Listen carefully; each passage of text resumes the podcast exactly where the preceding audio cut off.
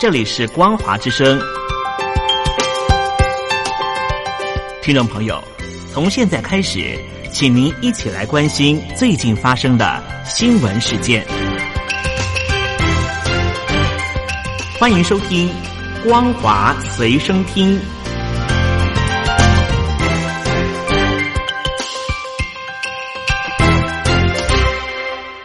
各位听众朋友，您好，欢迎您收听这节《光华随身听》，我是东山林。来关心的是，在中国大陆武汉爆发的新型冠状病毒疫情持续燃烧，就连美国好莱坞的巨星汤姆汉克夫妇以及 NBA 的球星戈贝尔双双都在。礼拜四的时候确认确诊了，也凸显出美国的疫情恐怕已经失控。对此，美国西雅图的传染病学的专家海伦博士就表示说，早在一月下旬，美国第一任的确诊病例发生的时候，他就建议联邦政府应该要全面的采集武汉肺炎病毒进行检测。可是现在已经错过了黄金筛检期，疫情已经开始在中国以外的地区出现。这时候，他认为呢，已经没有办法再遏阻这些。病毒在美国肆虐的可能性了。而目前美国的确诊病例已经来到了一千两百六十七例，其中有三十八例死于武汉肺炎。另外，美国现在有二十四个州和首都华盛顿特区针对于疫情爆发升级成为紧急状态。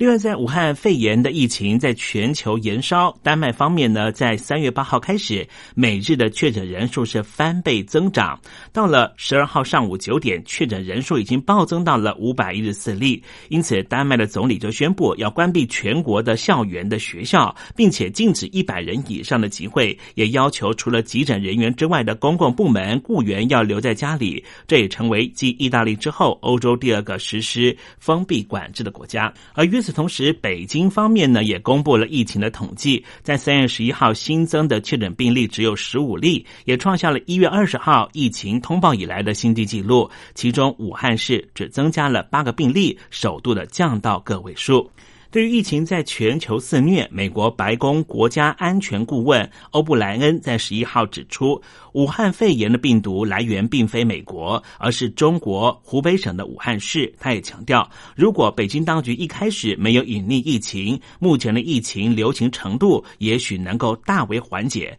不幸的是，北京当局选择掩盖真相。欧布莱恩在十一号参与了传统基金会活动，他在会中被问及对于中国否认是疫情来源以及中国面对疫情的做法如何看待，他做了这样的回应。他也指出，如果中国大陆一开始就能够把疫情都公开，现在的疫情能够控制的会比较好。只可惜北京当局选择隐匿，导致于各国晚了两个月才开始了解，并且寻求对抗武汉肺炎的方法。北京当局在武汉肺炎疫情的初期选择隐瞒的行径，导致于疫情快速蔓延。但是，北京的官方的官媒啊，仍旧是以北京领导人习近平坚强领导、坚决打好武汉的保卫战。对此，外媒列出了七点真相打脸，并且表示中共全力打造疫情防控的保卫战的叙事。美国之音报道，北京领导人习近平在十号前往武汉视察。中国大陆的官媒宣传也随之齐发。中国官媒《人民日报》当天头版就以“不获全胜，绝不轻言成功”内文表示，武汉肺炎在习近平为核心的党中央坚持领导之下，在中央副。湖北指挥组有力指导之下，湖北和武汉广大干部的群心群力、分秒必争的坚决打好湖北武汉保卫战。不过，这报道指出，从中国大陆的内外观察家的眼中，武汉肺炎的事实应该是以习近平为首的中共当局在疫情初期选择隐瞒，导致于疫情快速扩散。第二点就是中共当局严惩李文亮等人，导致于没有人敢讨论敏感的疫情问题。第三点是中共在隐瞒的同时展开误导性的宣传。宣称这一次的病毒并不需要紧张，是可以被控制、被防范的。第四点就是武汉当局组织了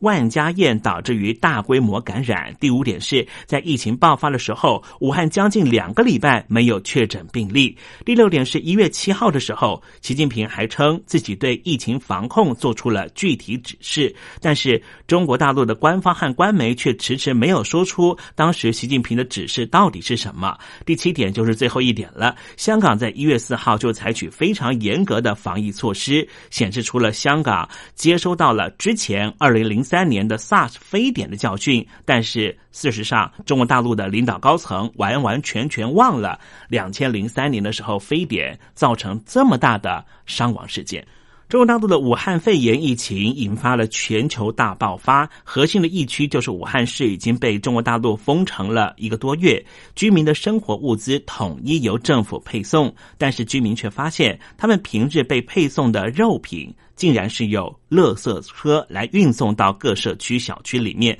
卸货就直接丢在地上，再分送到各户，也引爆了武汉居民的怒火。虽然说武汉的疫情恶化程度已经有和缓的迹象，但是居民生活问题却更加恶化。武汉市的青山区居民发现，当局竟然是用垃圾车来运送他们吃的肉品。在礼拜三的时候，被直击有辆垃圾车运送了一千份的平价肉到社区，在逐户发给民众。对于民众的指控，青山市委已经承认，确实是用垃圾车来运送这些老百姓要吃的肉品。另外，湖北省政府的官网呢，在礼拜四的时候发文表示，武汉肺炎冠状病毒可能会造成睾丸损害，提醒感染的适龄男性在康复之后，应该要进行全面性的生育力检查。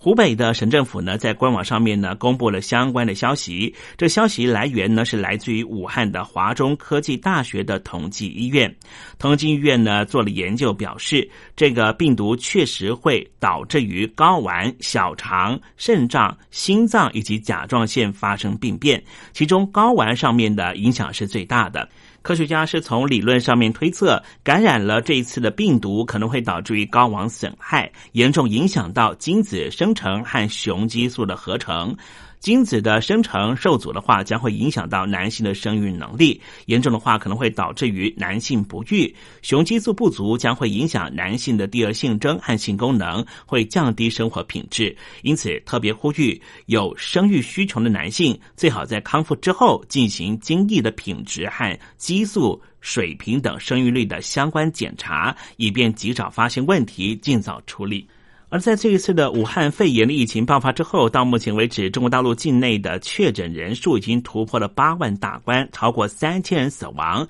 其中，封城的湖北武汉成为了众矢之的。美国之音今天刊出了一名二十六岁的武汉青年屠龙的专访，他表示，身为幸存者，有义务替死去的人发声，并且爆料他曾经被要求要去仇恨台湾。屠龙自称十一岁的时候学会了翻墙，他看过了六次天安门的纪录片，也从外媒报道认识了未经审查者过滤的中国是长什么样子。但是他也意识到，如果想在中国生存，就必须要学会妥协，按着要求不去做敏感的事情。屠龙说，他想要当记者，并且努力的学习考上新闻专业，却发现学校专门培养控制舆论，毕业之后就要就业，但是必须要谨言。慎行，远离政治，偶尔用隐晦的方式表达不满。不过，武汉肺炎打爆了这一切。报道指出，屠龙说。若非因为翻墙，还有海外的友人告知真相，说不定已经进到了焚化炉里面。封城的日子让他对于中国过去作为和自己的心态有了反思。加上此次事件发生在自己的家乡，周边也有很多的亲友得病去世。他说他没有办法再忍受下去了。不仅如此，头为九十后的李泽华前进。报道武汉疫情却被追捕，下落不明，成为了陈秋实方兵之后被失联的公民记者，也让屠龙不愿意再保持承诺。他表示，事发迄今，不仅没有人出来向武汉人道歉。官方甚至要求老百姓要去仇恨美国、日本和南韩，甚至应该要仇恨台湾。没有人要为这件事情买单。先前的武汉市长周先旺还被公开表扬，他觉得实在是太荒唐了。他感叹，官方媒体都说全世界欠中国一个道歉，但是这些官方媒体难道没有看到武汉还在牺牲受苦，竟敢还跑出来指责和善笑外国做的多不好，而中国做的特别好？以上新闻由东山林编辑播报，感谢您的收听。